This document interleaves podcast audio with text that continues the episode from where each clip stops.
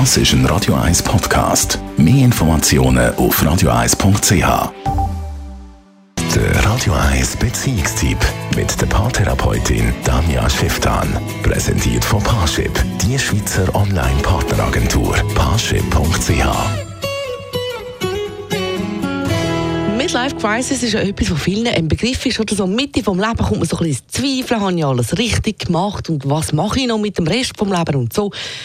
Jetzt gibt es aber ein neues Phänomen und das ist Quarter Life Crisis. Also schon junge Leute in einer Krise. Eine Krise im Viertel von seinem Leben oder in der Hälfte von seinem Leben, also eine Quarter-Life-Crisis oder eine Midlife-Crisis. Das sind so Begriffe, die immer wieder durch die Medien durchgeistern, wo aber ganz viele Leute einfach so ein bisschen belächeln. Wenn man aber ein bisschen genauer anschaut, dann ist es eben nichts, was man belächeln kann.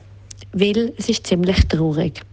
Das trifft Menschen, die häufig einfach so einem gewissen Plan folgen, wo sie von Anfang an denken, das ist richtig. Also, mehr macht zuerst so und so eine Lehre, nachher tut man irgendwie studieren oder nachher geht man in eine gewisse Beziehung oder nachher hat man Kind oder, oder, oder.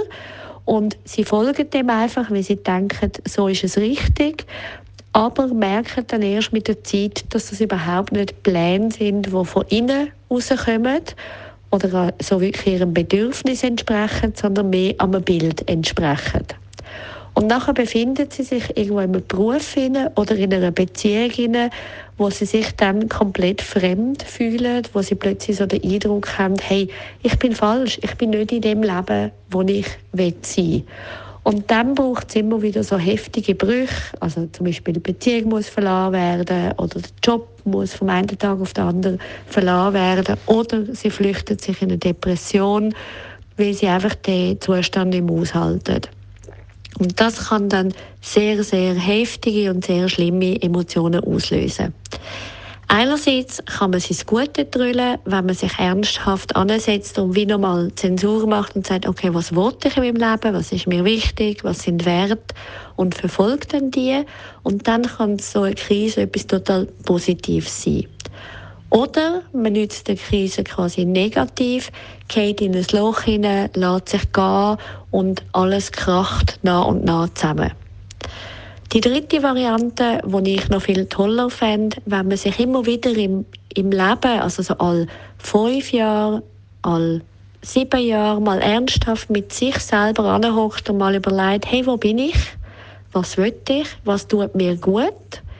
Und immer wieder selber mitbestimmt mit dem, was gerade am Laufen ist.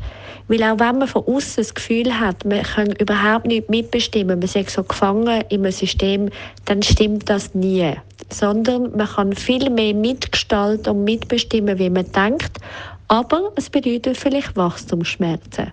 Das kann aber unglaublich hilfreich sein, dass man nicht plötzlich irgendwo ist, wo man eben ganz viel bereut unsere Paartherapeutin Tanja Schifftan. Und Wachstumsschmerzen tun weh, aber in den allermeisten Fällen lohnt sie sich total.